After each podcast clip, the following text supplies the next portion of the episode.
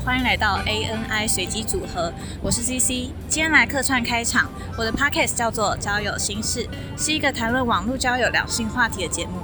那么话不多说，节目开始喽。Hello，大家好，我是兔子。这集依然是本周新闻，那就让我们话不多说，开始吧。由于地润的需求暴增，未来的涨幅可能高达六十 percent。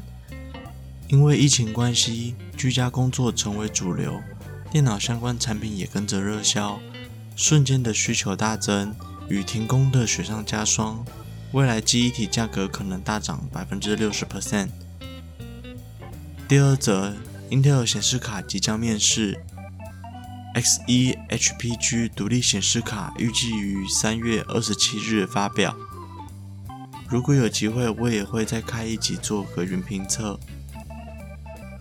再来是苹果申请屏下指纹专利，专利内容提到红外线光学成像技术，有专家表示有望用在 iPad Air 等产品上。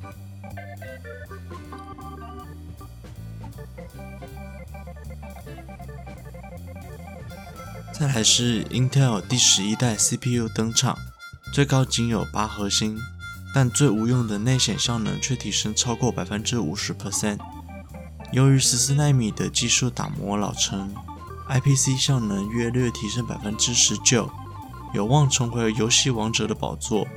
记忆体方面也支援了 DDR4 三千二的频率，旗舰级的 i9 售价约在一万五千元台币左右。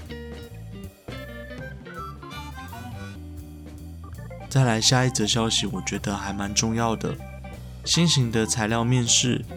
半导体的功耗可压低至原本的七分之一。至于怎么压低的，我就不多解释了。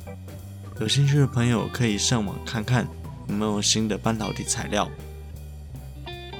我个人认为这个新闻还算是功耗压低至原本的七分之一，代表什么？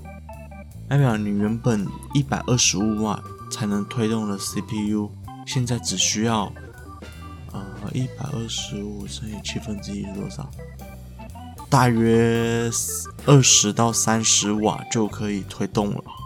二十到三十瓦几乎等同于是笔电的功耗而已。你能想象在桌机的系统当中用笔电的功耗吗？我觉得这个消息真的是还蛮让人震惊的。感谢收听本周新闻。有什么问题都欢迎到 IG 上面私讯我哦。喜欢 ANI 随机组合的朋友，现在都可以在 SoundOn、Apple Podcasts、Spotify、Google Podcasts、KKBox 上面搜寻到我们的节目喽。另外，ANI 随机组合有自己的 IG 啦，IG 是 ANI 底线 RAND 点 COMB，欢迎追踪、分享、留言。这期节目就到这里结束了，我们下周再见，拜。